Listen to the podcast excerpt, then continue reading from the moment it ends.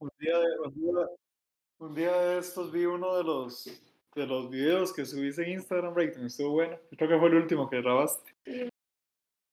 Ah, pura vida, muchas gracias. Y ahí, ahí batimos récord, gracias a Dios. Ah, ¿en serio? Sí, sí, Ah. ahí, gracias a Dios, sí.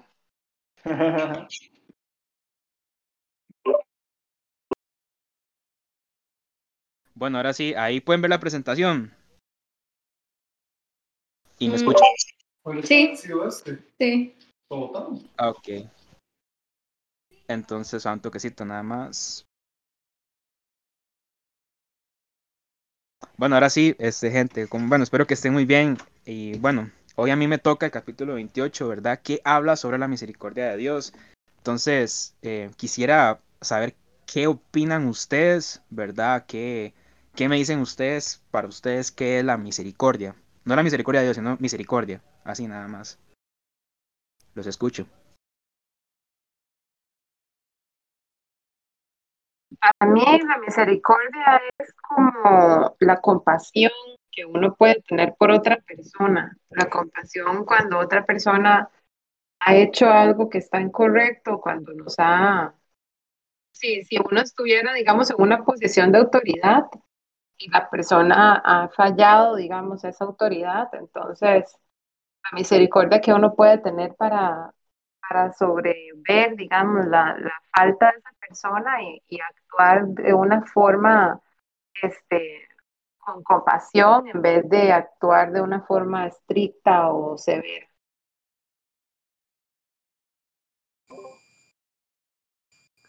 Sí, yo también, este, eh, opinando en esto, hay una, hay una de las, una de los significados de la palabra compasión que, este, explica que es también cuando se retiene un castigo. Hay un castigo que se tenía que dar, por eso la compasión está muy Dios, porque Dios es justo y no puede dejar de serlo, pero Él, por su misericordia, detiene su castigo y lo extiende de modo de que, eh, de que hay una oportunidad de esperanza para nosotros. Por eso en Jeremías, de hecho, habla eso, de que se los he amado con amor eterno y lo que habla después de eso no es que los perdones, sino que habla de misericordia, que es la extensión al castigo que todos merecemos. Dios lo extiende de modo de que nosotros no tenemos que pagar por eso ya, como pasaba en el Antiguo Testamento, que muchos de los pueblos, este, Dios los castigaba en su tiempo en vida, mientras que ahora nosotros, este, la justicia de Dios, Él la aplazó hasta hasta el juicio final, se podría decir. Entonces, este, creo que esa es otra forma también de, de ver la misericordia. Ok, ¿alguien más? Ok, bueno, listo. Entonces, este, bueno, como ustedes dijeron, están totalmente llenos de razón. La misericordia es compasión, es lo que dijo David, la extensión y eso está genial. De hecho, Dios es eh, misericordioso inclusive con la más miserable y desechable y todo lo malo que ustedes pueden imaginarse. Con eso Dios les da misericordia. Como les dije, bueno, como dijo Loli, más bien la misericordia hace referencia a la compasión, ¿verdad? Entonces, David, si me pasa ahí la siguiente, porfa. En los siguientes versículos de la Biblia describe a Dios como misericordioso. Este, mm, siguiente David, porfa. Entonces, Salmos 145.8, ¿verdad? Describe el Señor es misericordioso. Entonces, esto es traducido de la palabra hebrea rakhum, que significa amabilidad, compasión y bondad amorosa. Luego nos viene Corintios, ¿verdad? Con que el Padre es de misericordias. Y bueno, aquí me entró una confusión así súper nivel porque, eh, bueno, para empezar, esto es traducido al griego, ¿verdad? Oiktirmos, que también indica compasión y piedad. Y lo plural en misericordias, el Padre y misericordias, eh, dice como lo, la, la manifestación de la fase multifacética y de todo tipo de misericordia de Dios. Yo, bueno, les pregunté a unos amigos, ¿verdad? que qué opinaban de esto, de que Dios da tipos de misericordias y Dios es multifacético y a mí me entró este, como esa confusión, ¿verdad? Entonces ellos me dieron referencia a, a un versículo de la Biblia, un capítulo, que si me lo pueden buscar ahí sería súper genial, es Primera de Pedro 4.10.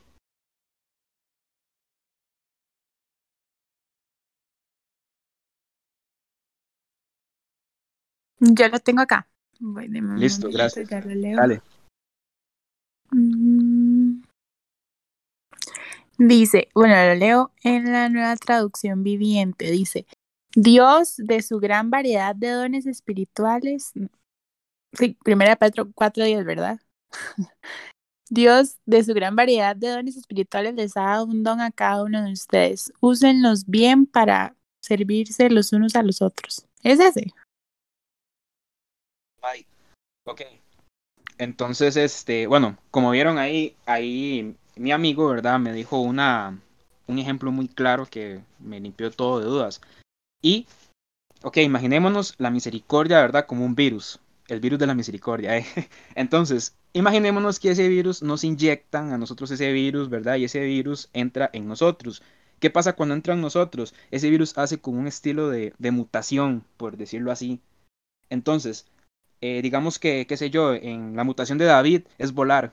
Y mi mutación, una vez que me inyectaron el virus, es tener super fuerza, por ejemplo. Nosotros venimos del mismo virus, pero una vez ese virus entrado en nosotros, eh, hace un efecto diferente. Entonces, básicamente eso es la multifacedad o lo, multi, lo multifacético de Dios, por decirlo así. Eh, bueno, luego sigue también Efesios, ¿verdad? Que Efesios, ¿verdad? Que es este el Dios rico y misericordia. La palabra rico viene del vocablo griego po, plosios, perdón ahí mi, mi acento griego, y que también puede ser traducido como opulento, pudiente. Yo lo busqué ahí en Google y eso también puede ser sinónimo de acaudalado, lleno de. La palabra misericordia, ¿verdad? Igual viene del griego eleo, que también denota apiadarse, compasión, amabilidad. Entonces, ¿qué se puede eh, concluir con esto? Que Dios es rico, es acaudalado de misericordia, de piedad, de compasión. Luego viene Santiago 5.11, que Él es muy misericordioso y compasivo. Eso es muy parecido al anterior, ¿verdad? Que la frase muy misericordioso viene a la palabra polus planos, que polus es mucho y planos es la parte interior del cuerpo. Pero viéndolo más figurativamente se refiere como a las emociones profundas o los grandes afectos. También puede traducirse como muy compasivo, ¿verdad? La palabra compasivo proviene de oiktirmón, que la idea de esto no es algo que Dios decide hacer, sino que Él es compasivo. Es algo esencial de la naturaleza, ¿verdad? Eh, siguiente, David, porfa. Gracias. Eh, alguien que me busque ahí, Salmo 57.10, porfa.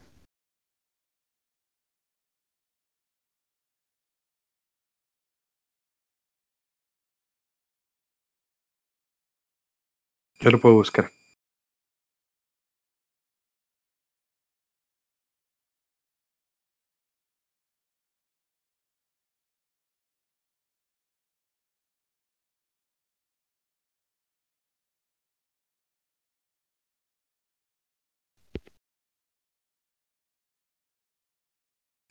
Listo. Dice, porque grande es hasta los cielos tu misericordia y hasta las nubes tu verdad. La mano. Excelente. Entonces, eh, también misericordia significa amabilidad, favor, amor constante o amor leal. La idea es que la bondad o misericordia de Dios es merecedora de todo superlativo. Es abundante, rica, alta, se extiende más allá de lo que el ojo más agudo pueda ver, de lo que la mente más brillante pueda comprender, ¿verdad? Y de todo lo que la lengua más elocuente pueda decir, pues. Eh, siguiente, porfa. Entonces, ok, ¿qué más podemos decir sobre la misericordia de Dios? En Lucas 6, 35 al 36, ¿verdad? Eh, básicamente habla o nos incita a que Dios es nuestro máximo ejemplo, entonces tenemos que tratar con misericordia a los demás. Dios, al ser misericordioso con nosotros, a pesar de, todo lo que nosotros hagamos, ¿verdad? Eh, di, Él al final siempre nos da esa misericordia, entonces nosotros también tenemos que dar esa misericordia. Siguiente, porfa. Ok, entonces, estas son demostraciones, ¿verdad? De la misericordia y el amor de Dios. Esto se basa en el Salmo 103, del 10 al 14. Dale, David. Entonces, en el versículo 10, ¿verdad?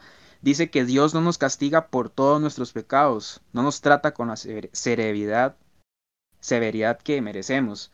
Entonces, Dios, a pesar de que nosotros hagamos cualquier tontera, ¿verdad? Y todo, no nos mete todo lo que merecemos, sino más bien eh, nos, se apiada de nosotros, ¿verdad? Siguiente, David.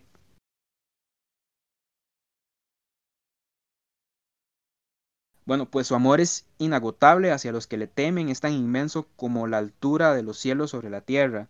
Entonces, ahí está más que descrito, ¿verdad? Que el amor de Dios es súper gigante. Siguiente, David.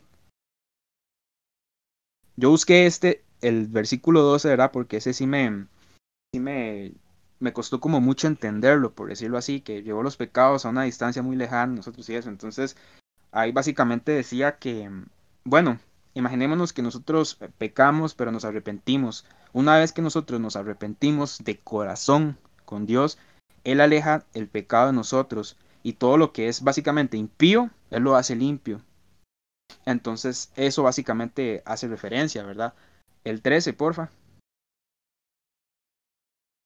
Él es como un padre con sus hijos. No sé si ustedes ven cómo, y bueno, cómo es un papá con los hijos, ¿verdad? Que es tierno, cariñoso, compasivo.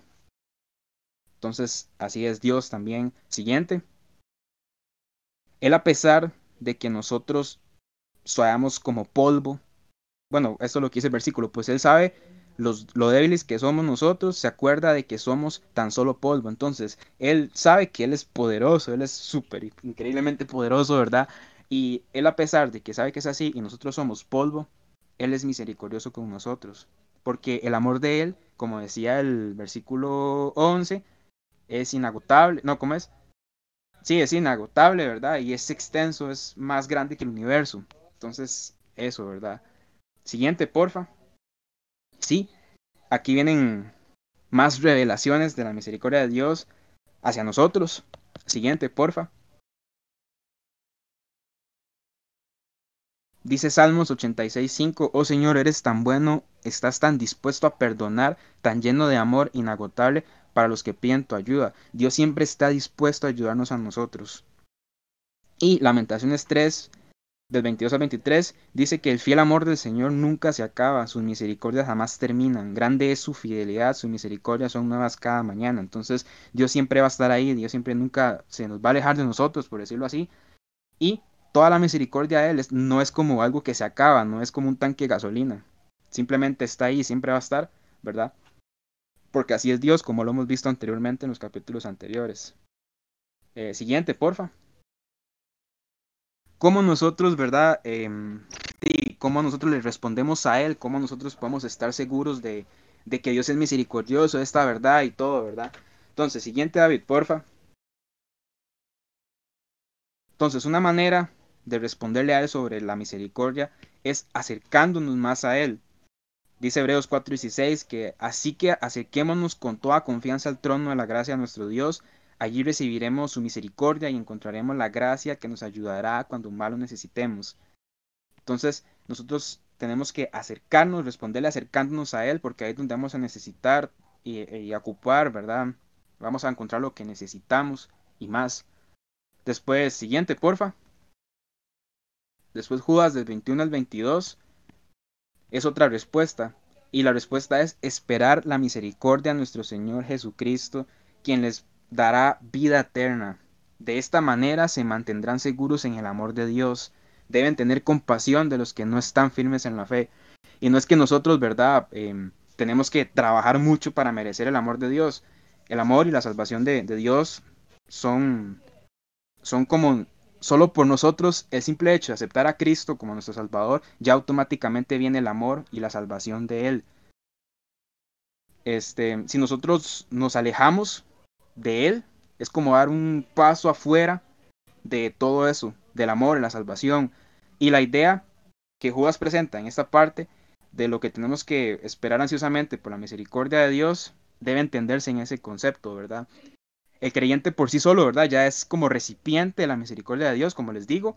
Pero, sin embargo, la plenitud de la misericordia de Dios, o sea, lo máximo, el máximo esplendor de la, de la misericordia de Dios, aún no ha, no ha sido revelada. Eso se va a revelar cuando Cristo venga por segunda vez.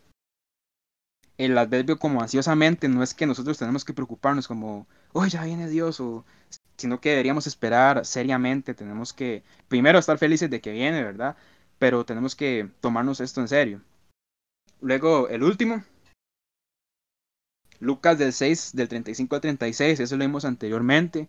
Igual este último texto trata de que nuestras relaciones de tú a tú con las otras personas, ya sean o no creyentes, eh, la verdad de esto, lo central, es que al Dios, como es misericordioso con nosotros, como les decía, nosotros tenemos que ser misericordiosos con los demás, mostrar siempre esa misericordia que caracteriza, que caracteriza a Dios siempre. Y siguiente. Y muchas gracias, eso es todo. ¿Algún comentario ahí, mío?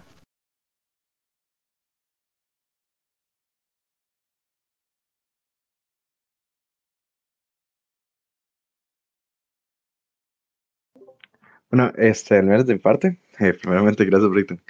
Este, bastante bien, está muy chida la presentación, me gustó bastante.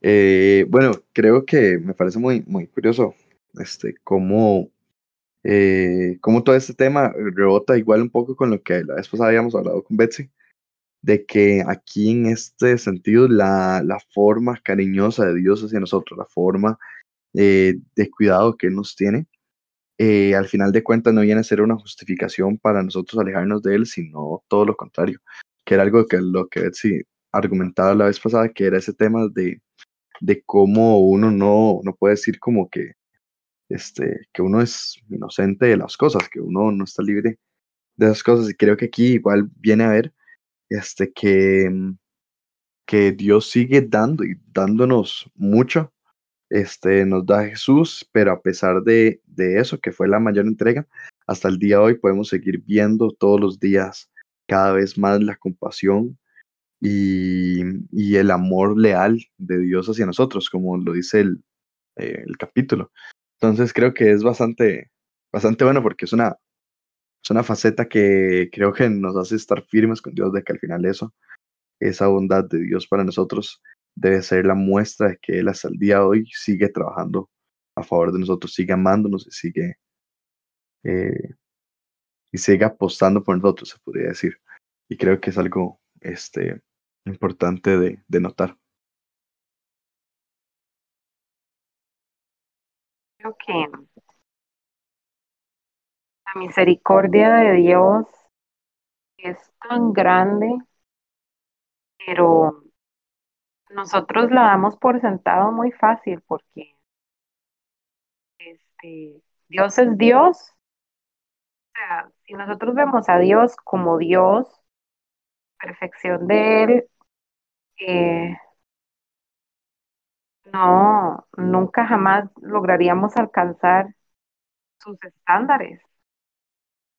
Entonces, siendo nosotros pecadores desde antes de, desde el momento en el que nacemos, ya estamos este, reprobados delante de Él, porque, porque Dios en su perfección y nosotros en nuestra carne contaminada, ya somos, estamos caídos delante de Él.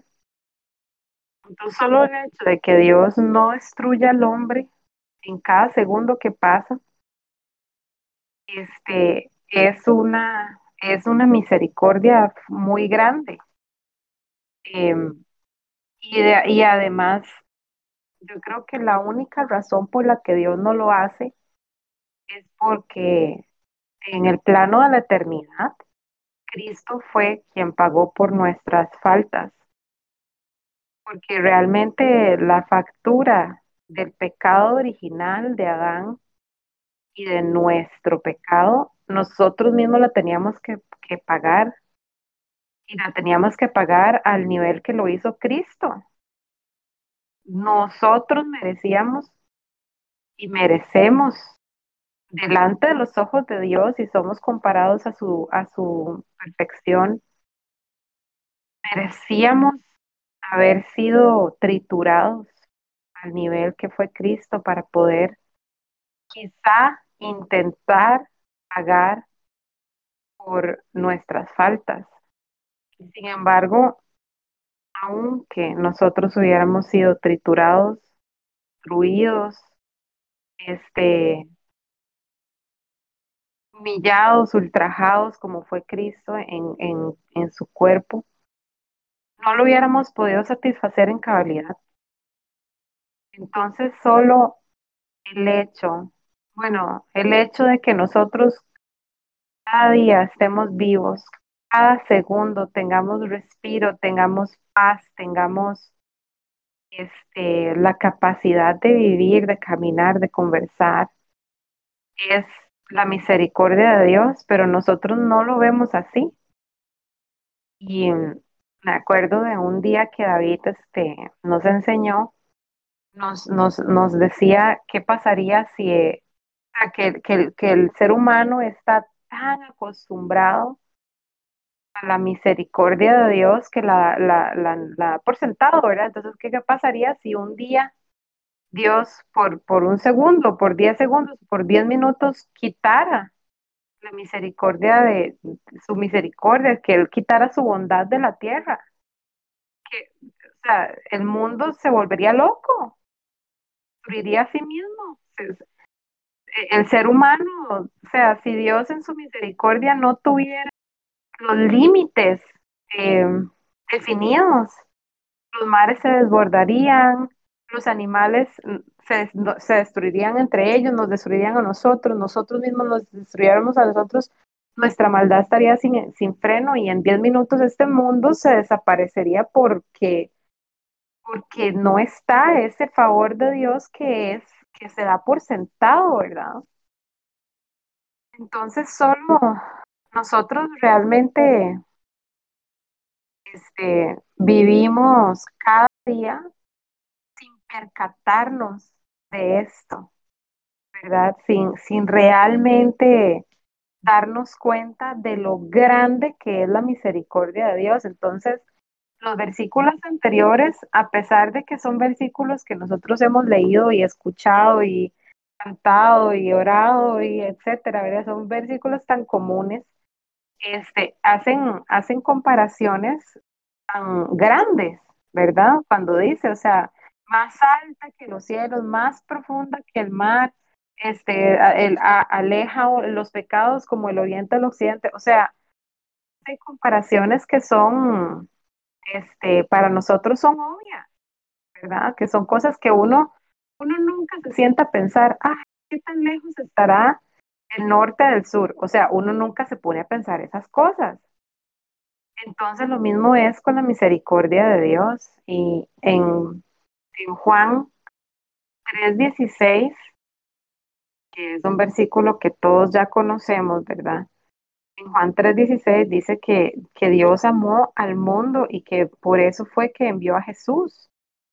Pero en, en Juan 3:18 dice, ¿dónde está?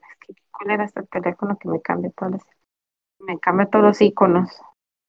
Dice, en Juan 3:18, dice, el que en él cree no es condenado, pero en el, el que no cree ya ha sido condenado, porque no ha creído en el nombre del unigénito de Dios. Y nosotros vivimos todos los días pensando de que, la, de que la, el asunto importante está en el día a día, que el asunto importante de las cosas está aquí, que nosotros aquí en la tierra es a donde, a donde hacemos las cosas y donde sucede y la misericordia de Dios y que yo le fallé ahorita. Pero si nosotros lo vemos desde el punto de vista de la eternidad, nuestro paso por la tierra, por el mundo, es, es, es tan pequeño, es tan corto comparado a una eternidad. Entonces, realmente, cuando, cuando habla de, de, las, de esas comparaciones ridículas, ¿verdad? Como del oriente al occidente, que, como de, eh, del cielo a la tierra, o sea, cuando habla de comparaciones así, nosotros no, no realmente no, yo creo que no lo dimensionamos como debe de ser, que es compararlo con lo pequeño que nosotros vivimos en el día a día contra la eternidad. Y realmente misericordia de Dios no solo consiste en perdonar nuestro pecado micro, como mentir, como este, eh, si alguien se robó algo pequeño, sino en la eternidad. La, la misericordia que Dios tuvo para mandar a Jesús a pagar un, un hombre completamente inmerecedor, libre de pecado, un hombre humillado que fue destruido por, por mi pecado, cuando él no tenía pecado, cuando en él no había falta, no había mancha y lo hizo de forma silenciosa, él lo hizo de forma sometida, voluntaria. Este, y que todo eso fuera lo que yo tenía que haber hecho. Y aún así no hubiera sido suficiente. Y que yo tenga la misericordia de Dios para eternamente estar justificado, que es de lo que habla Juan. Para mí esa es la, la, la, misericordia de Dios en un todo. El hecho de que Dios nos haya dado una oportunidad de reconciliarnos con Él y de vivir eternamente con Él. Pero es, es este, y entonces, ¿por qué hago esta, esta justaposición? Porque cuando uno ve la misericordia de Dios para que yo tenga vida eterna, pero después dice, el que no cree ya ha sido condenado. Uno dice, bueno, ¿dónde está la misericordia de Dios ahí?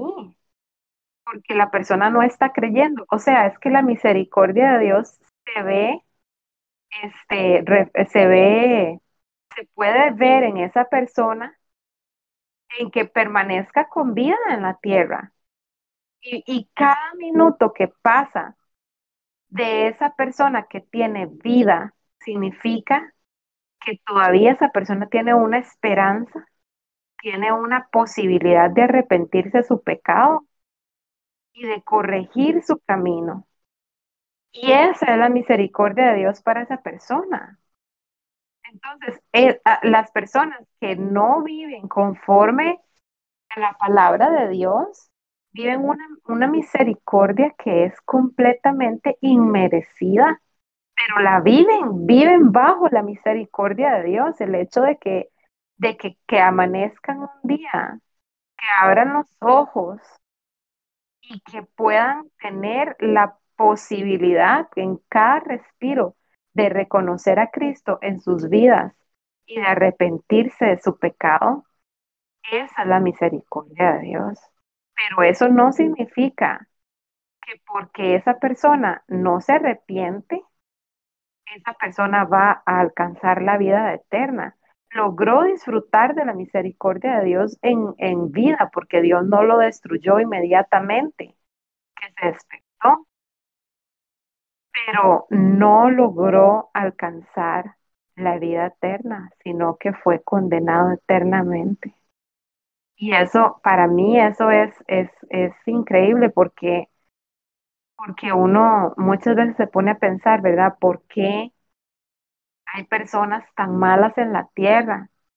¿Por qué, por ejemplo, hay, yo lo veo, un ejemplo bastante simplista, ¿verdad?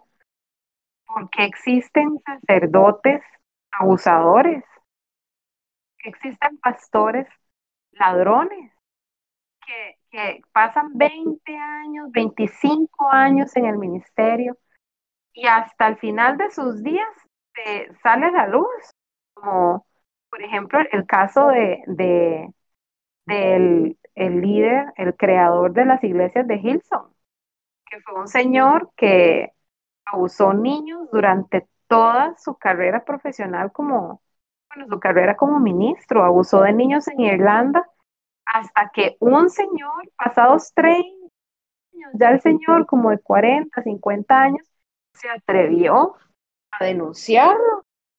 Y después de ahí salieron más denuncias y ese señor, el, el pastor de la iglesia Hilson, lo, lo, lo, la, la, iglesia de lo primero que hizo fue el, la falta de ese señor. Lo taparon, lo, lo retiraron y le dieron una pensión carísima y lo retiraron en terrenos que eran de la, de la iglesia. Lo que hicieron fue, o sea, como el gran castigo, lo que hicieron fue quitarle su título pastoral y supuestamente, entre comillas, no dejarlo volver a predicar. Y, uno, y entonces uno se pregunta, ¿verdad? ¿Por qué?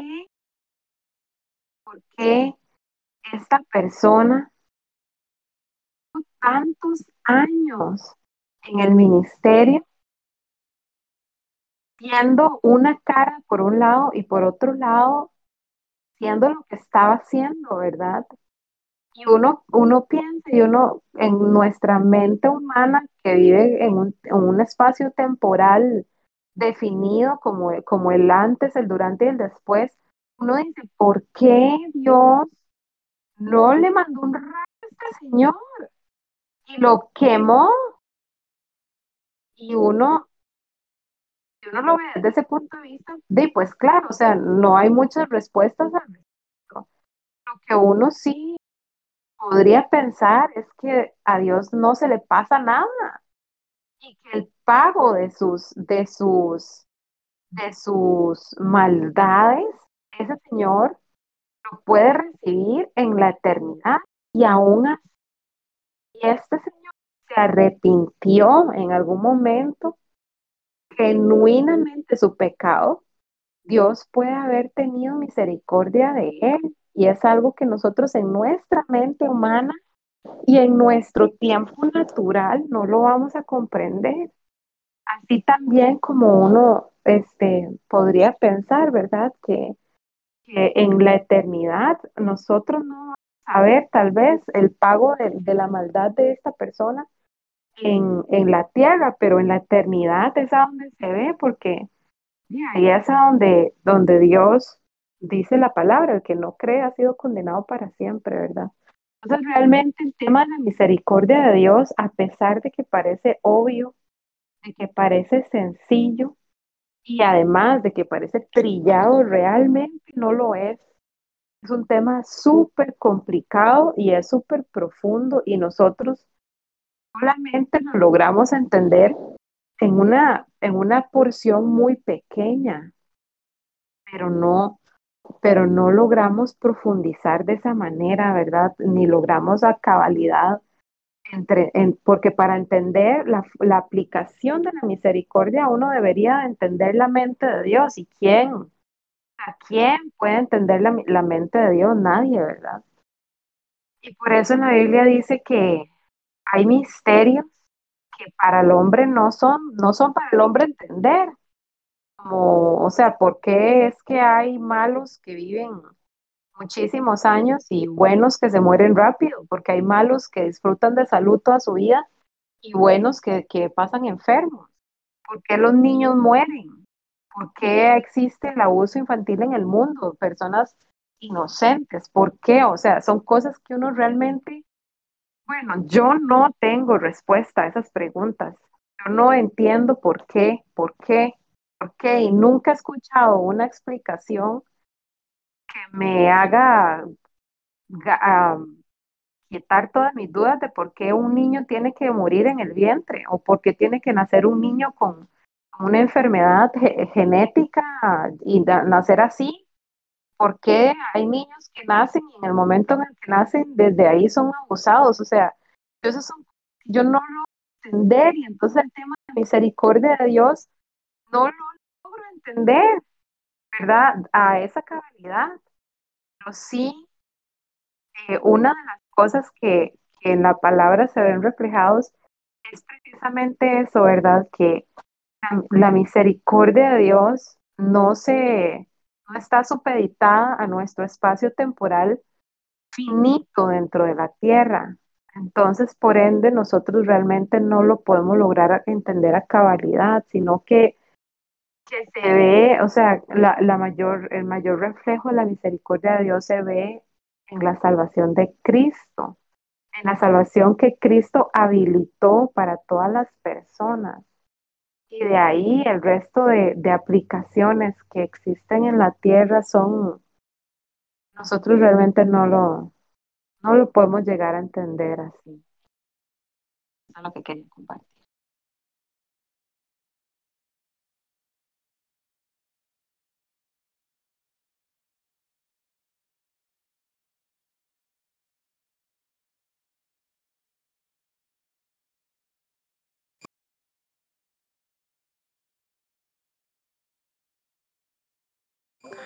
Sí, eh, bueno, eh, no tengo mucho igual, como, decía Loli, este, yo tampoco podría responder eso, este, pero, pero creo que aquí es donde se muestra el, este, la, igual sigue mostrándose la misericordia de Dios, de que, digamos, yo considero que para Dios no debe ser tan fácil saber, digamos, yo me imagino que tantas cosas, había un, había un científico que decía que, creo que fue un científico, que decía que a los humanos le faltaba capacidad de imaginación para, para pensar todo lo que estaba pasando en el mundo realmente.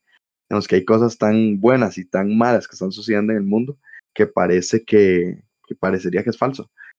Y creo que ahí muestra mucho la misericordia de Dios, inclusive con estas personas, que estas personas mereciendo todo, todo el castigo y la ira de Dios, que hasta nosotros mismos, este, di, votaríamos, no sé, si pensáramos en una historia que parecía como la de Hitler y cosas así, probablemente muchos de nosotros, este, si tuviéramos nosotros la decisión, votaríamos a que quemen vivo a Hitler.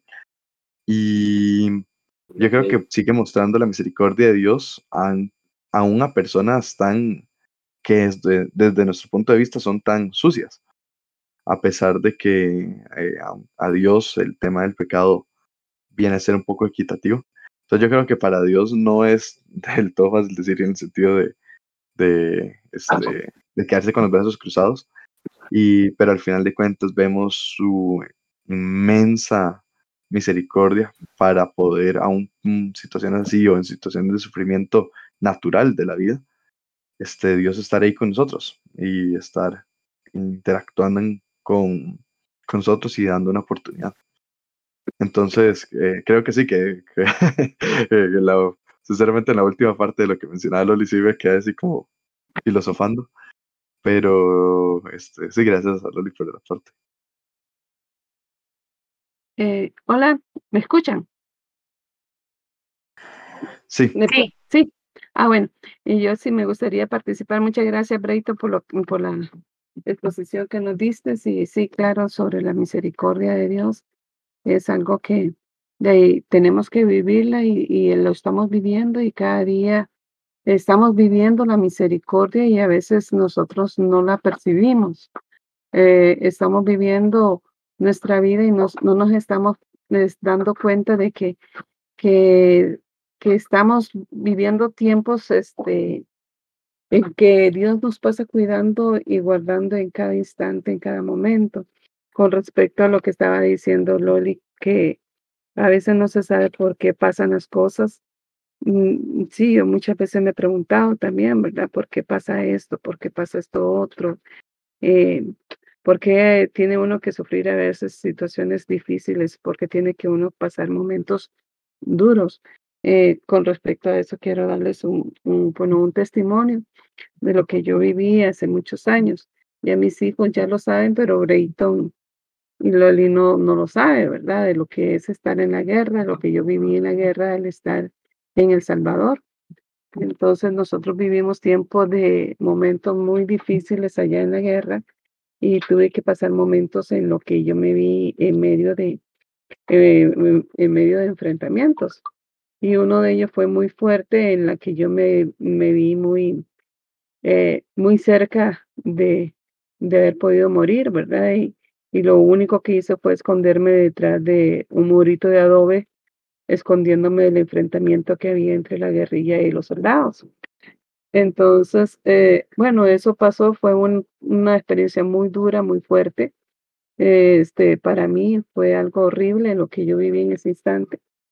Pero pasó y llegamos a Costa Rica y me ministraron sanidad interior. Una amiga me dijo, este, eh, me ministró sanidad interior.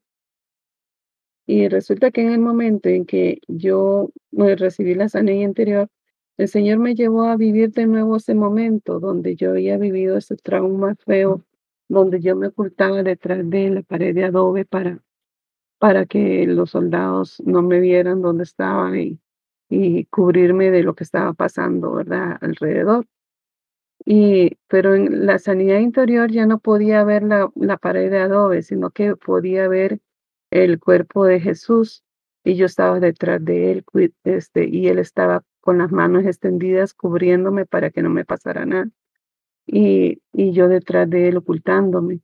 Entonces eso fue algo tan lindo, eh, ha sido algo que me ha fortalecido tanto en momentos difíciles de saber que en ese momento cuando yo ni siquiera lo conocía, cuando yo ni siquiera lo buscaba, este, siendo yo una jovencita, eh, él estaba ahí cuidándome, él estaba ahí protegiéndome, él estaba ahí, ¿verdad? Cuidando de mí.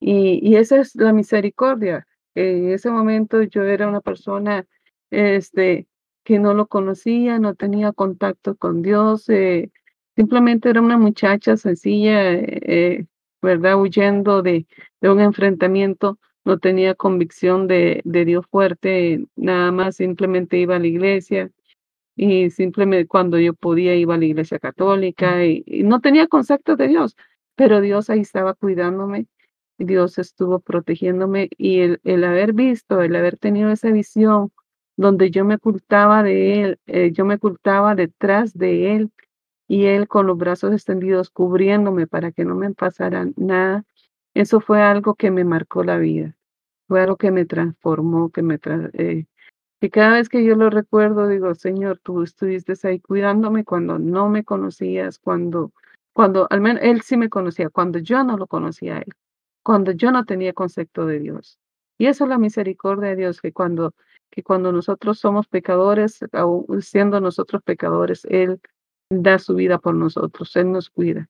Y está haciendo eso con cada uno de nosotros porque siendo nosotros pecadores, Él sigue demostrándonos su amor día a día, momento a momento, siendo nosotros que no, no, le, no le buscamos como somos, como debe ser, Él sigue demostrándonos, aquí estoy, aquí, aquí estoy, aquí estoy para escucharte, aquí estoy para amarte, aquí estoy eh, cuando nosotros no le buscamos, Él siempre está esperando que nosotros le busquemos, cuando nosotros somos desobedientes, Él está esperando que nosotros le, le nos volvamos a Él. Entonces, yo quiero motivarlos a, a que también recuerden momentos difíciles que han tenido. Y yo sé que en esos momentos difíciles que uno no se explica por qué, yo no sabía ni por qué el, es pasar todos esos montón de situaciones difíciles de la guerra, pero lo viví. Y, pero pude ver a Jesús cuidándome en, en esos momentos en ese momento difícil, esos momentos de traumas, Él estaba ahí cuidándome. Me, fue momentos difíciles esos, pero eh, sé que no estaba solo. Él estaba ahí conmigo. Y yo sé que cada uno de nosotros pasamos esos momentos. Y si, si ustedes empiezan a hacer memoria de esos momentos dolorosos, tal vez que cada uno ha pasado, este, lo pasamos, sí, lo vivimos, sí, pero Jesús estaba ahí con nosotros fortaleciéndolos, cuidándonos, protegiéndonos, aunque nosotros no lo hayamos visto, pero yo sé y estoy segura que Él sí estaba ahí con nosotros. Así que les dejo esto, testimonio para que también ustedes sean fortalecidos en la fe y también sean fortalecidos en, en, en creer en la misericordia y el amor de Dios y la protección de Dios que les da día a día. Sí, qué tremendo, porque si uno lo ve desde ese punto de vista de, la, de, de, de como lo acaba de explicar usted, si, si usted hubiese perdido la vida en, esa, en ese momento, no hubiese tenido la oportunidad de ser salva. Pero la misericordia de Dios se extendió en el, no solo de que la protegió del mal, ¿verdad? Para que no, para que hoy esté contándonos este testimonio tan poderoso con ambas manos, con ambas piernas, con salud, sino que además lo pueda contar desde, desde el lado de, que ya usted es una persona salva y es una persona que pudo encontrarse con el Señor y pudo encontrar la salvación a través del arrepentimiento y del reconocimiento de Cristo en su vida. Pero Y entonces eso me hace también volver, volver al punto, ¿verdad? Que de, hay personas que tienen toda la vida y nunca se logran arrepentir, nunca logran este, llegar a ese punto de reconocimiento y entonces, yo, o sea, cuando la vida se le acaba a la persona, se le acaban las oportunidades de arrepentirse, ya después de muerto no tiene más chance de arrepentirse y de, y de ser salvo. Entonces se le acabó la misericordia de Dios para que esa persona se arrepintiera y pudiera ser salva. Se acabó, ya. Y hay personas que se mueren así, que se mueren de repente. Yo no sé si ustedes vieron un video hace, hace un mes más o menos que anduvo por ahí de un muchacho que andaba en bicicleta y que cuando va en la bicicleta se, se tropieza y se cae y así, ¿verdad? En el momento en el que él se cae, pasa un camión y, eh, y, y pero queda así a, milímetros de que le pasen las ruedas del camión por encima de la cabeza. Y entonces eso es eh, uno de los ejemplos más claros de lo, lo, lo propensos que estamos a perder la vida en cualquier momento, ¿verdad? Y, y hay personas que se mueren así de golpe, como las personas que mueren en accidentes de carro, como la muchacha de la UCR, ¿verdad? Que estaba de paradita haciéndole el semáforo peatonal esperando para pasar y, y entonces en ese momento hubo un accidente y, y el carro la, la, aplastó contra la pared y ella estaba ahí parada, no estaba haciendo nada, o sea, nada más de un pronto a otro perdió la vida. Y, y entonces uno se pone a pensar, ¿habrá tenido ella la oportunidad de arrepentirse? ¿Habrá tenido... Entonces, bueno, para, para, para extrapolar un poquito en el tema que doña, doña Yolanda tocó, este, hay dos puntos que yo quería tocar al respecto. Uno es qué importante que es que nosotros vivamos cada día nuestra vida, como dice el versículo, arrepintiéndonos y sometiéndonos y y, viviendo delante de Dios, como dice la Biblia, procurando vivir como obreros aprobados, es decir, reconociendo que Dios es quien nos salva y reconociéndola como nuestro Salvador e intentar vivir así siempre, ¿verdad? Y también yo creo que, que la misericordia de Dios nosotros la, la podemos aplicar cuando hablamos a otros de la misericordia y de, y de Dios para que estas personas, o sea, con el fin de que estas personas puedan llegar a la salvación, ¿verdad? Entonces, muchas veces nosotros enfrentamos eh, una situación con otra persona que sabiendo que esta persona está en pecado, que está viviendo una vida que no está correcta delante de los ojos de Dios. Entonces también la misericordia es hablar con esta persona. Eh, y, y, y, y, entonces uno, uno se siente raro, ¿verdad? Porque hay personas que no quieren recibir la palabra, como nos contaba don José, el hermano de él cuando estaba joven, ¿verdad? Un amigo una vez. No, no la quieren recibir y se enojan con nosotros. Y uno dice, ay no, qué pereza, yo no quiero hablarle a esta persona de, Dios porque me va a decir aquello, esto, lo otro, ¿verdad? Y, y, yo creo que sí hay momentos en la vida en el que uno no, no debe, digamos, de hablar, pero cuando Dios nos enfrenta a una situación, nos pone en una situación en la que nosotros estamos siendo testigos del wrongdoing, ¿verdad? Que estamos siendo testigos de que hay una persona o, o un grupo de personas un hermano un amigo que está viviendo una vida que está trayendo condenación para sí, que se está poniendo básicamente el cuchillo en la garganta, es misericordia hablar con esta persona y decirle y, habla, y confrontar a esta persona con, con la palabra de Dios y decirle, o sea, te estás condenando. si sigues este camino, vas para el infierno, a pesar de que esta persona se pueda enojar con nosotros, se pueda molestar, pueda incluso rechazar esa palabra.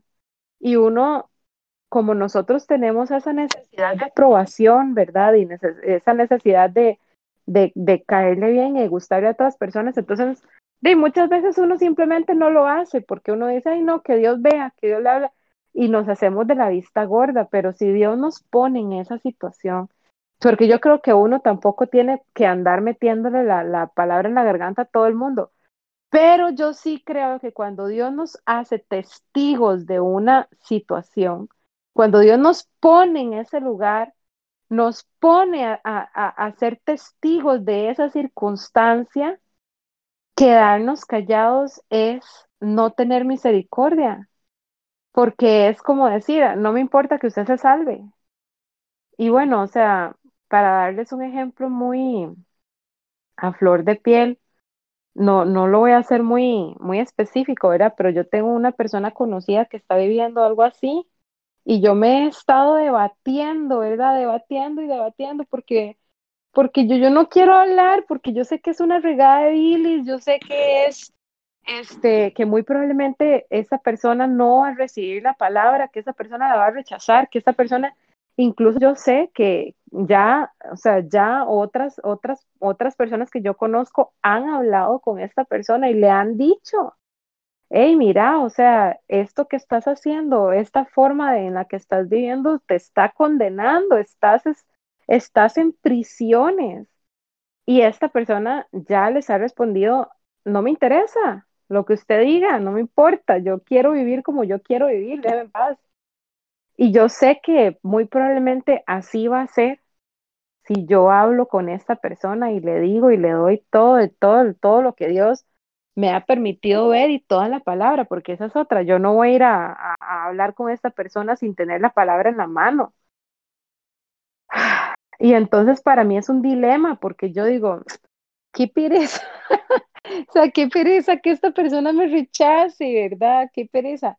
Pero es peor, o sea, si yo no hablo con esta persona de lo que yo estoy siendo testigo, de lo que Dios me muestra más bien no estoy ejerciendo ni ejecutando la misericordia de Dios para esta persona, porque, porque, la, porque teniendo yo la oportunidad de enfrentar a esta persona a la palabra de Dios y que esta persona en, en la misericordia de Dios reaccione y se arrepienta de su pecado y pueda ser salva, no hacerlo, más bien es no tener misericordia. Más bien es no amar. Es, es condenar básicamente a esa persona. Es tener uno, digamos, la, el, un salvavidas y decir, no, no, es que eh, si se lo tiro, tal vez no, tal vez no lo, no lo agarre. O sea, es eso, ¿verdad? Entonces, uno muchas veces piensa que, que, ay, mejor no le digo nada porque si no se va a enojar o, mejor no digo nada, o sea, pero es peor, es peor, peor no, no hablar, o sea, esta persona le puede dejar hablar a uno, le se puede enojar, le puede mentar cuatro y puede ser que no cambie inmediatamente, pero nuestro primer deber es tirar esa semilla y esperar que, que en algún momento haga efecto, y llegará ya sea al día siguiente o a 30 años después, si esta persona, si Dios tiene dispuesto que esta persona sea salva, esa palabra llegará a dar fruto independientemente de la reacción de esta persona en el momento. Así sea una reacción mala, ¿verdad? Em, entonces, nosotros como decía doña Yolanda, ¿verdad? Ella en el momento no lo sabía y a través de la sanidad interior ella pudo ver cómo Dios tuvo tanto amor por ella que guardó su vida hasta que ella pudiera llegar a arrepentirse y conocerle y ser salva, ¿verdad? Entonces nosotros de igual manera podemos aplicar esa misericordia, aunque no lo parezca, aunque no parezca cuando nosotros nos, nos toque dar palabra, nos toque confrontar a una persona con su pecado o nos toque evangelizar y nos rechacen y nos vituperen, eso, eso es también, aunque la otra persona no lo entienda así, eso también es aplicar la misericordia de Dios.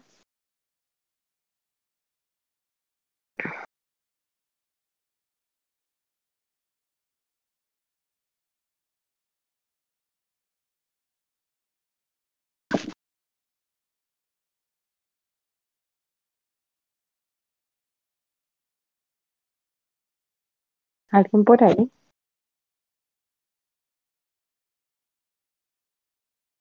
Sí, de hecho eso que dice ya es otro punto que no lo había considerado, que es otra forma de expresar la misericordia, porque no es fácil que nosotros lo recibamos, pero creo que no, al menos yo no había, no había pensado en la forma de que, de que es una forma de dar misericordia a otros, es una forma de uno mismo aplicar lo que uno recibió.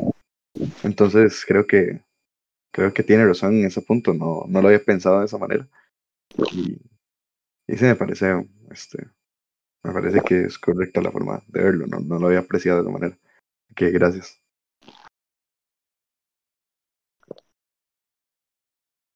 Y sí, muchas gracias a Brayton por la exposición, por ponernos a todos a pensar. Nada, gracias a usted más bien por, por los aportes, que sí también, como decía David, yo no, no, no lo he visto desde ese punto de vista de, de eso, de, de esa forma como da la misericordia. Sí, sí lo pone uno a pensar, ¿verdad? Sí, claro, es que uno, es que uno, yo no sé, yo siempre pienso mucho en las lealtades, ¿verdad? En, en que uno ha sido adoctrinado ah, ah, por nuestro gran maestra, la televisión, este, de que ser amigo es, ser amigo amar a otra persona es, es este, de cubrirle todas las faltas en el sentido de, de apoyar, ¿verdad? El daño y apoyar lo malo que la otra persona. Y, ay, no, es que aunque yo esté ocupado, equivocado, usted se queda conmigo, permanece conmigo y la amistad y todo eso, pero, pero no. O sea, nuestra primera lealtad está con Dios y el reprender, dice Proverbios que, que, este, que la disciplina es la que la, dice, disciplina al niño en su camino y cuando fuere viejo no se apartará de él. O sea, la disciplina, la reprensión es una forma de amor, precisamente para lograr que, que los caminos sean enderezados, ¿verdad? Entonces uno muchas veces se puede pensar y uno, uno, y uno antepone una con, con, con ironía física ante nuestro compromiso con la eternidad, con el Señor y nuestro compromiso de predicar realmente el Evangelio a todo el mundo. Pero, pero cuando uno piensa en que nuestra primera lealtad es con el Señor y cuando uno piensa que el mayor regalo que uno tiene es la salvación, entonces uno lo ve diferente. Uno lo ve diferente, las lealtades cambian de lugar este, y las acciones cambian también de posición y nos llevan a, hacer cosas y hablar, hablar más que todo, yo creo, ¿verdad? Y a mostrar el Evangelio a las personas para que se puedan arrepentir y alcanzar la salvación, porque si no, ¿de qué sirve? ¿De qué sirve ¿De qué sirve la, la, una lealtad hacia otra persona? De, ay, sí, te escondo tu secreto y te río tu, tu maldad y te apoyo y te acompaño, aunque yo no tome, yo te acompaño a ir al bar y a hacer tus cosas y, y somos amigos. O sea, eso es, eso es enfermo, eso es mentira, eso no es real, eso no es una lealtad real. La lealtad real primero está con Cristo y segundo está con que nosotros podamos decirle a las personas, mira, esta es, este es el camino angosto a la salvación. Este es Cristo. Esta es la salvación. Arrepiéntase. Arrepiéntase. Dese cuenta que el camino por el que usted está yendo es un camino de perdición no es el camino angosto, no es el camino de la cruz. Eso, o sea, qué difícil, ¿verdad? Porque nosotros vivimos en un mundo natural en el que nos han enseñado que, que el cubrir las faltas de los otros es eso, ¿verdad? Es, es acompañarlos a que hagan lo malo y a que se pierdan ellos mismos solos. Y, no, y es, es un hilo muy delgado porque uno no es perfecto, ¿verdad? Uno, uno no, o sea, uno, yo a veces pienso, yo le digo, Señor, o sea, yo no soy digna de hablar de, del Evangelio, yo no soy digna de hablar de ti, pero, o sea, de la, de la, de la corta forma que yo pueda hacerlo, lo voy a hacer porque, porque aunque nosotros no podamos reconocer rostros ni sentir cosas cuando estemos en el cielo, ¿verdad? Cuando ya estemos en el cielo, ya no vamos a tener preocupación de la persona que se perdió, de mi amigo, aquel que yo conocí y que está en el infierno. O sea, yo no, no voy a pensar en eso cuando esté en el cielo, porque en el cielo no existe esa, esa cosa. Eso, solamente existe aquí, en el, en el cielo. Mi, mi, mi, mi pensamiento simplemente va a ser para adorar a Dios. Entonces, ¿de para qué? O sea, pero yo pienso, o sea, uno estando aquí, si uno piensa así en la, en la, en la salvación, pero la Biblia dice, o sea, la misericordia que Dios tuvo para enviar a Cristo su Hijo. Entonces, entonces uno realmente piensa, amé realmente a esta persona.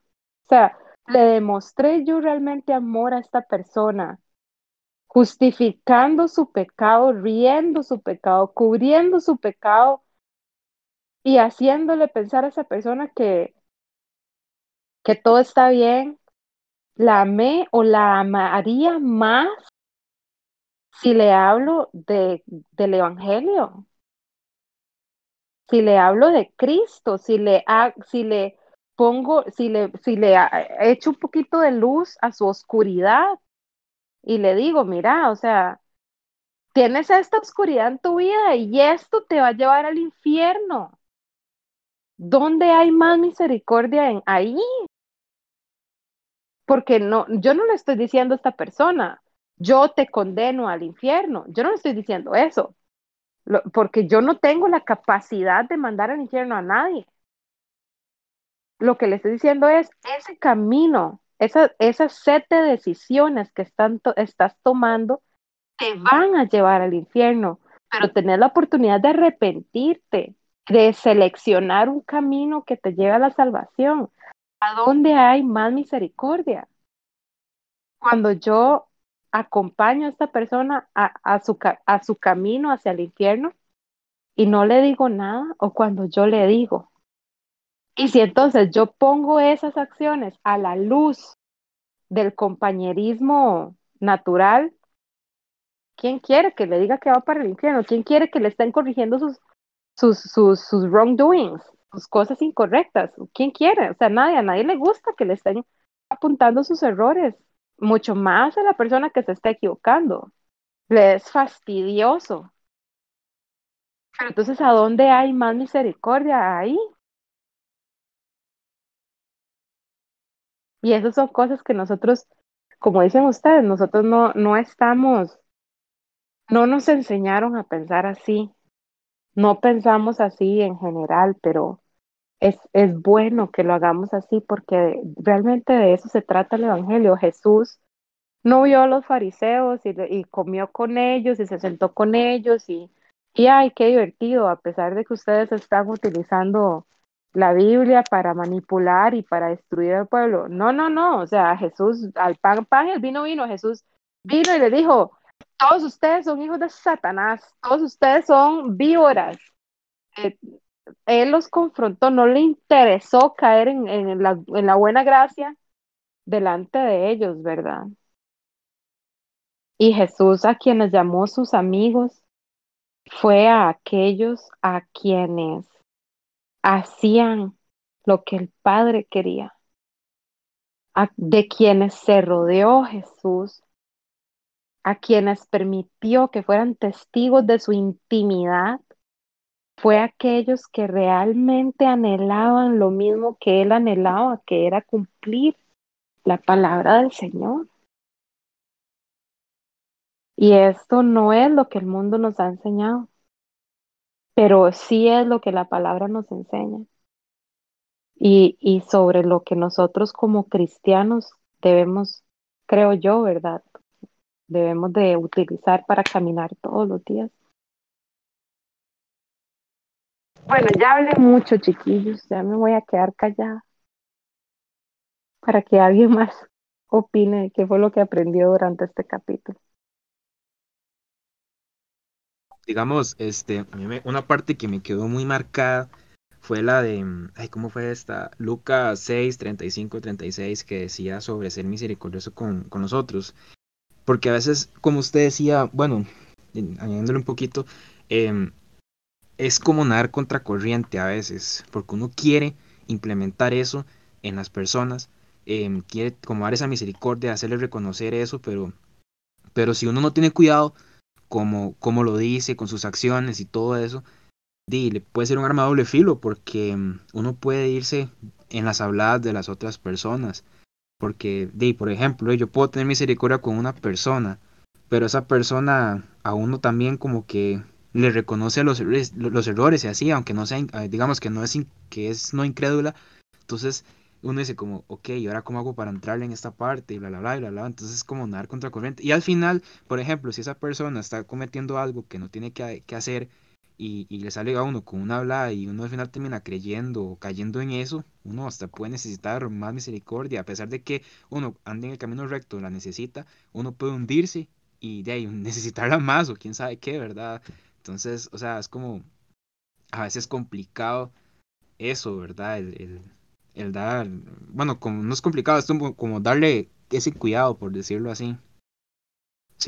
Eso sí, es verdad, porque, pero yo, yo creo una cosa, ¿verdad? Que nosotros como seres humanos, como decís vos, podemos ser engañados por las palabras de otra persona, claro que sí.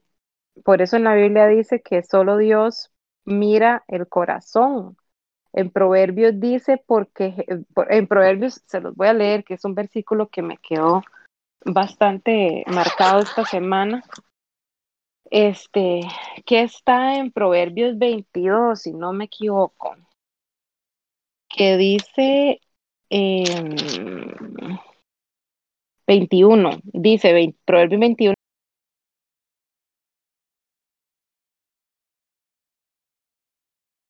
dice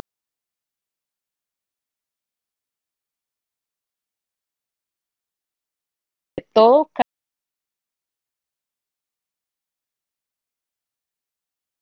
camino, pero Jehová se presentan delante de Dios con sacrificios, ¿verdad? Entonces, siendo uno la persona que está a la par de, esa per- de la otra persona que está rindiendo sacrificio, uno dice, ay, sí, wow, o sea, está rindiendo sacrificio delante de Dios, pero Dios dice, ya no quiero más. Dios dice, no, ya no quiero más sus sacrificios, o sea, lo que yo quiero es que me obedezcan, lo que yo quiero es que hagan lo que yo les ordeno, ¿verdad? Y entonces, este, di, poniendo de ejemplo ese, ese versículo, uno, como vos decís, o sea, si uno se pone a hablar con una persona, di, va a llegar hasta un punto en el que uno va a poder llegar. Y, y, y definitivamente una persona puede engañarlo uno hasta el punto de hacerlo creer que todo está bien. Entonces realmente el que escudriña el corazón es el Señor y el que finalmente va a determinar si esta persona es salva o es condenada es Dios. Entonces yo creo que uno cumple hasta el punto en el que uno ve, digamos, si uno ve y es testigo, va y habla, ya, o sea, ya hasta ahí cumplió. Si la, a mí me ha pasado, por ejemplo, no, no, tampoco voy a ser muy específica, pero me pasó con una persona, eso, que yo hablaba con esa persona y esa persona, todo lo que me decía, y yo terminaba hablando con esa persona casi levantando las manos y todo, yo decía, uy, sí, aleluya, gloria. Pero ya cuando yo paraba la conversación, en mi corazón empezaban, yo empezaba a analizar las cosas y decía, no, pero es que esto y esto y esto no tiene sentido porque esto y esto es. Entonces yo ya empezaba a atar los puntos y las sillas y yo decía, no, pero es que aquí hay algo que no, hay algo que no, y tanto por eso dice la Biblia que de, por sus frutos los conoceréis, ¿verdad? Las personas pueden hablarte de, de cierto tipo de cosas y, y convencerte a través de la palabra, pero, pero si no hay frutos al final del día, pues se va a comprobar si todo eso que esa persona dijo era cierto o no, ¿verdad?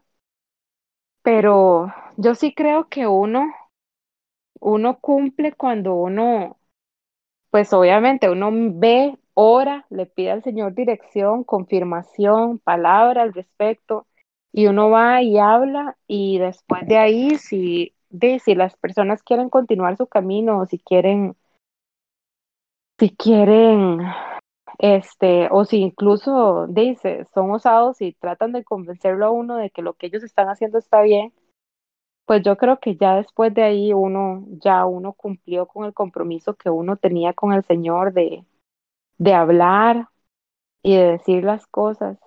Y, y eso, y yo creo, Brayton, que también uno debe orar por discernimiento para que Dios, o sea, Dios es real, el Espíritu Santo es real y es verdad, Él te va a guiar y te va a enseñar y te va a ayudar a discernir si, si lo que estás viviendo es un, si es, ¿cómo se llama esto? Es, si es un, un espejismo que parece que tenga, que parece, parece, parece, pero no es.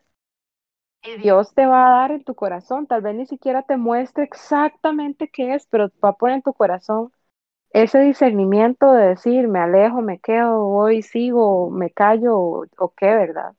Entonces yo creo que sí, hay un elemento también ahí espiritual de fe, pero creo que nuestro primer deber o compromiso está en, en hablar independientemente. Yo creo que sí.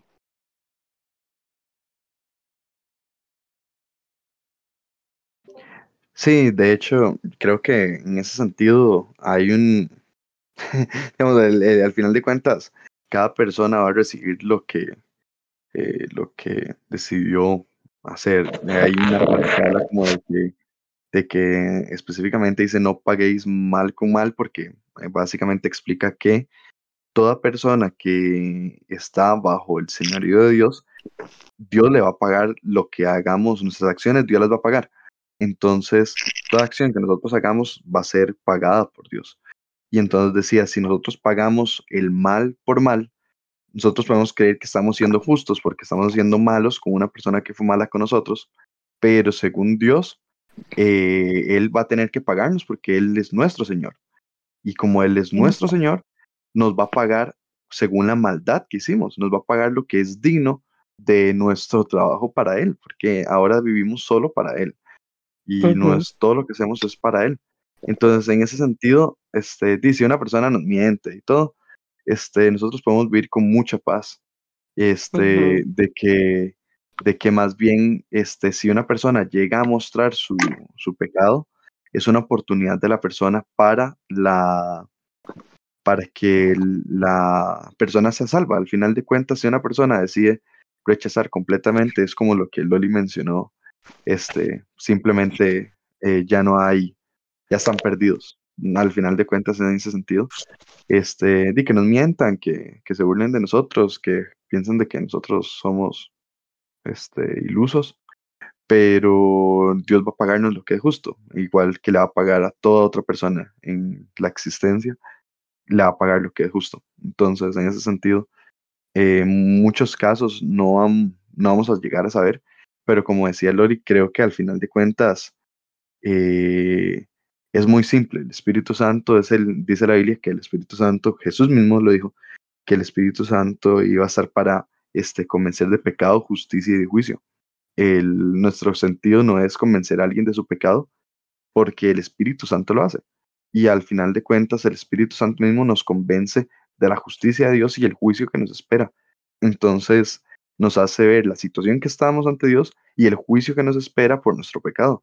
Y eso es más que suficiente para que una persona tome una decisión y sea responsable 100% de sus actos.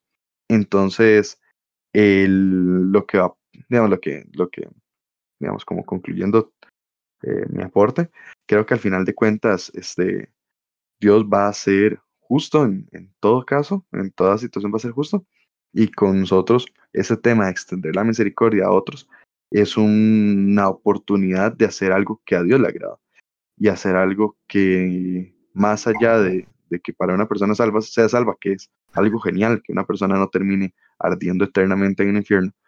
Em, aparte de eso, es porque estamos agradando a Dios y que es nuestro único sentido de vida de aquí en adelante. Ya no hay nada más que agradar a Dios. Y mm, aunque es muy fácil decirlo, muy fácil para, este, para mí decirlo y ya, que cada uno suma el problema. Pero lo que quiere decir es eso, que en ese sentido Dios es muy justo y es muy bueno y nos va a dar lo que nosotros, este, el, pago justo por lo que nosotros hagamos, ya sea bueno o malo, y cada persona va a ser responsable. Dice la Biblia que cada persona va a morir por su propio pecado. Entonces, eh, creo que en general eh, nosotros no hay mucho que temer en ese sentido y que al final de cuentas, este, como habló una parte, de hecho en el estudio, uno de los versículos decía, no, en, no este, no el de esta semana, pero uno de los anteriores que vimos decía, como que esperaba como de que, de que Dios, que si Dios quería, entonces iban a ser salvos. Y es lo mismo en este caso. Sí, gracias, David. ¿Alguien más quisiera aportar lo que aprendió durante este capítulo, sus ideas?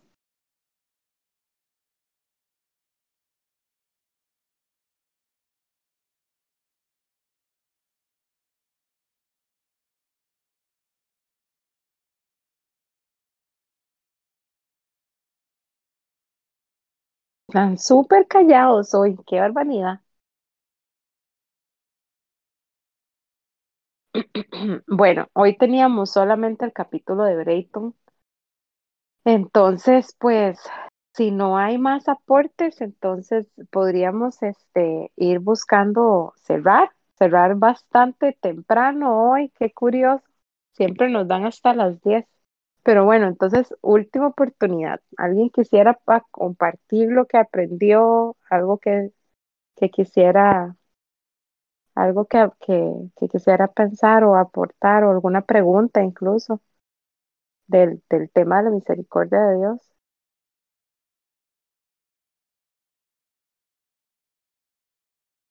Mm, Bueno, pues entonces agradecerles mucho a todos, a, a igual. Y muchas gracias, Brayton. Y los aportes de todos estuvieron muy buenos. De hecho, aquí nosotros estábamos conversando, pero, pero no muy buenos todos los aportes. Yo creo que es el frío el que los tiene, nos tiene a todos como... Es que están como callados todos. ¿sí? Sí, sí, sí, ya no los, no los mantengo más, vayan a dormir, vayan a disfrutar esta no, noche de frío, qué rico. Muchas gracias a todos de verdad por conectarse, por sacar el tiempo. Este, bueno, sí, señor, perdón. Si por donde vos está lloviendo, que vos vivís allá al otro lado de nosotros. Fíjate que no, ya paró la lluvia.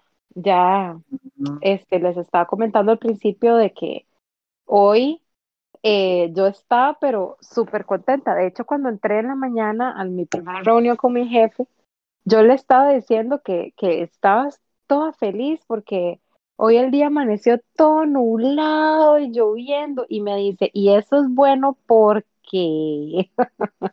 Y yo ahí, porque aquí nunca hace frío, pero hoy aproveché, o sea, por primera vez en meses me logré poner un pantalón largo, me logré poner una, una camiseta con manguitas, porque de hecho siempre ando con camisetas y mangas porque hay mucho calor.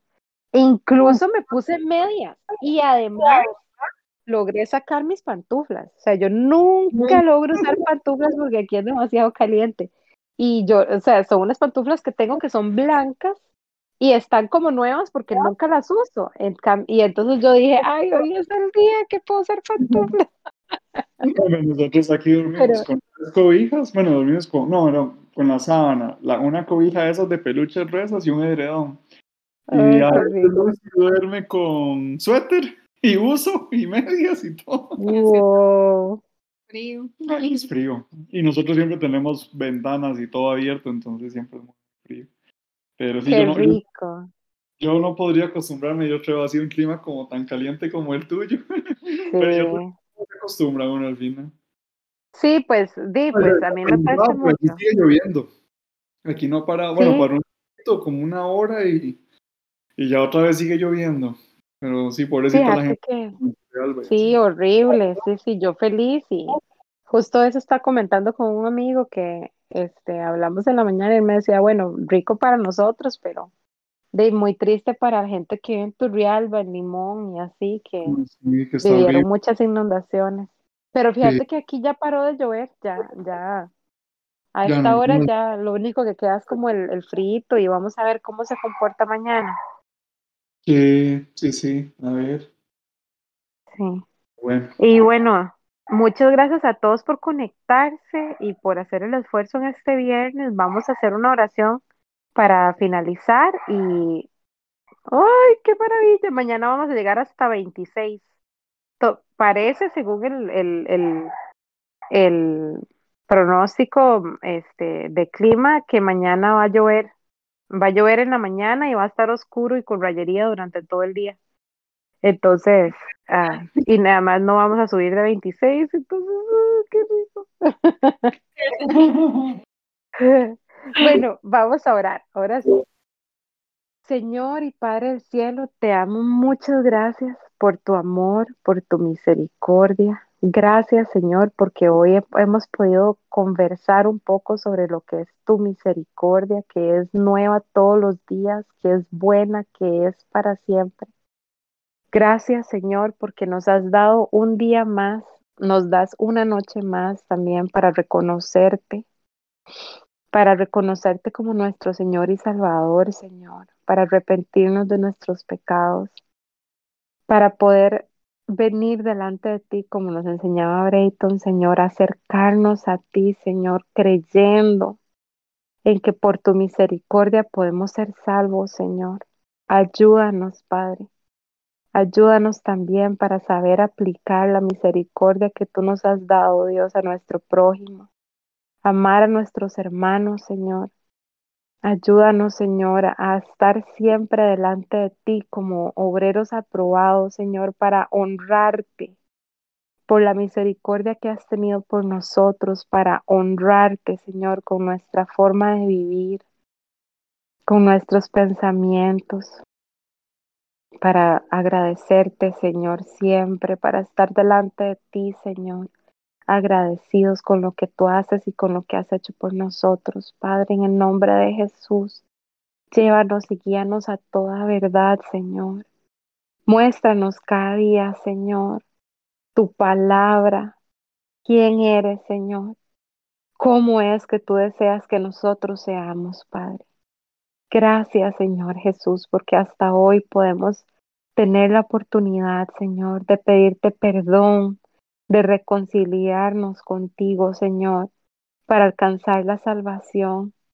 Danos también las palabras correctas, Señor. Y esos momentos, Señor, que tú nos has dado, enséñanos a tener palabras de sabios para poder hablar a las personas de manera en que te honremos a ti primeramente, Señor, pero también para que las personas puedan alcanzar la salvación, para que todo sea, Señor, siempre para tu gloria, Señor, pero también para que nuestros hermanos puedan alcanzar tu misericordia, Señor. Te adoramos, Señor, te bendecimos, entregamos nuestro corazón delante de tu presencia. En el nombre de Cristo Jesús, todo te lo pedimos, Señor, y te damos las gracias. Amén y amén.